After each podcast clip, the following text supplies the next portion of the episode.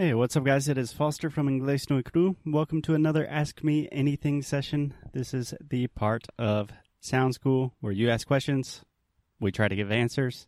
Sometimes Alexia joins me, And I'm here. Sometimes, no, I'm always here. uh, more and more nowadays. and we are recording from a park where a lot of crazy people are entering right now. Oh my god. What is that? Ah, it's from university. You can see that that is like a trote. How do I say that? Trot? Yeah. Uh, it's like a fraternity or something, and they're singing. No. I imagine they're going to be singing. Okay, we might hear some interesting things today. Maybe we'll get some on the air. Anyways, we have some questions today. Alexia, give me some questions.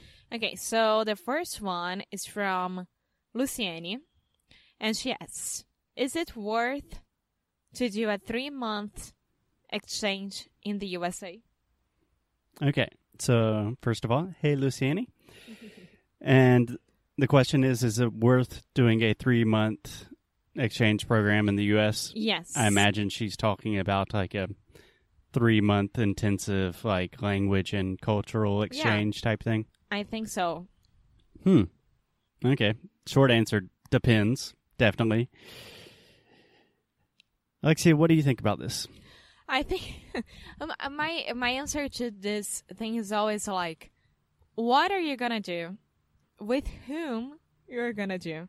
Are you going all by yourself and then you're gonna find stuff to do there, or are you going with an agency that you're going to study English for three months, or are you going to do that work exchange Right.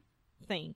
So, why are you doing? If you have a good answer for that, like I want to get better at my Eng- with my English and I want to practice more and I'm going to study. Okay, that's fine. So, don't go with Brazilians.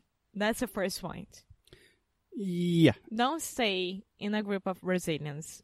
Yeah. So this is almost a question of not is it worth it because that question really depends on so many factors like Alexia was saying. Depends on what you're doing, who you're with, all of those things. So I think we can kind of use this as a question. If you are traveling to the US for 3 months, what are, what's some good advice? I think number 1, you probably do not want to go with a huge group of Brazilians. If you are surrounded by Portuguese speakers, you know, at least have places where you are not speaking Portuguese all of the time. And preferably, I would recommend not being in a city that has access to a ton of Portuguese speakers. Yeah, because if you go and invest all that money and all that time to stay with Brazilians, what's the point? You know? You don't need to leave Brazil for that. So, what I always say, like, I had one month. what? It's that teeny little uh-huh. bird, right? now. it's so loud. Hi. Jenna, come here. so cute. I had one month in the in England, and I went with with a huge group of Brazilians. But I was so lucky that in my classroom, it was only me and another Brazilian, and that's it. So at the time that I was really really studying, I was having a, an amazing experience with English and really, really starting to speak English. Yeah.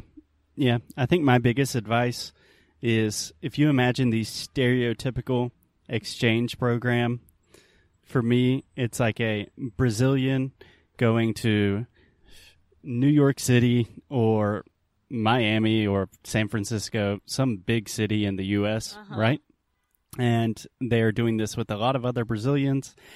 And you will spend a lot of time in classrooms doing some sort of like intensive English type thing where you're with a lot of other students and you probably have the opportunity to actually speak English like 10 minutes a day. I would recommend just doing the opposite of that in every way, shape, and form possible. If I could create like the perfect Scenario. scenario, or we could use the reverse situation right now.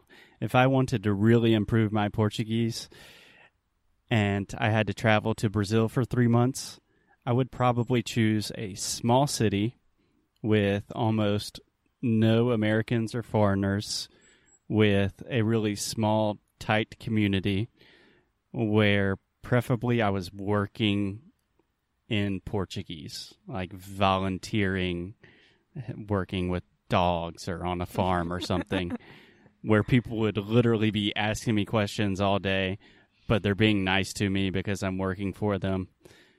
And I think that's so much better because you're going to meet real people. You're going to get a ton of English practice and exposure, and it's going to be way, way cheaper. Yeah, I don't know if I would do what Foster is saying, like this extreme. I think I would be in the middle. I would choose a small city, but that I could travel to the big city by bus or by subway, for example. Yeah, sure. Anytime. I was just using the radical example yeah. to, to prove my point, although that is kind of what I want. Okay, Luciani, I think that is a long way to say. Yeah, yes, it is. It's, of course. It's worth it, but it really depends on your situation. But those are some good things to think about if you do.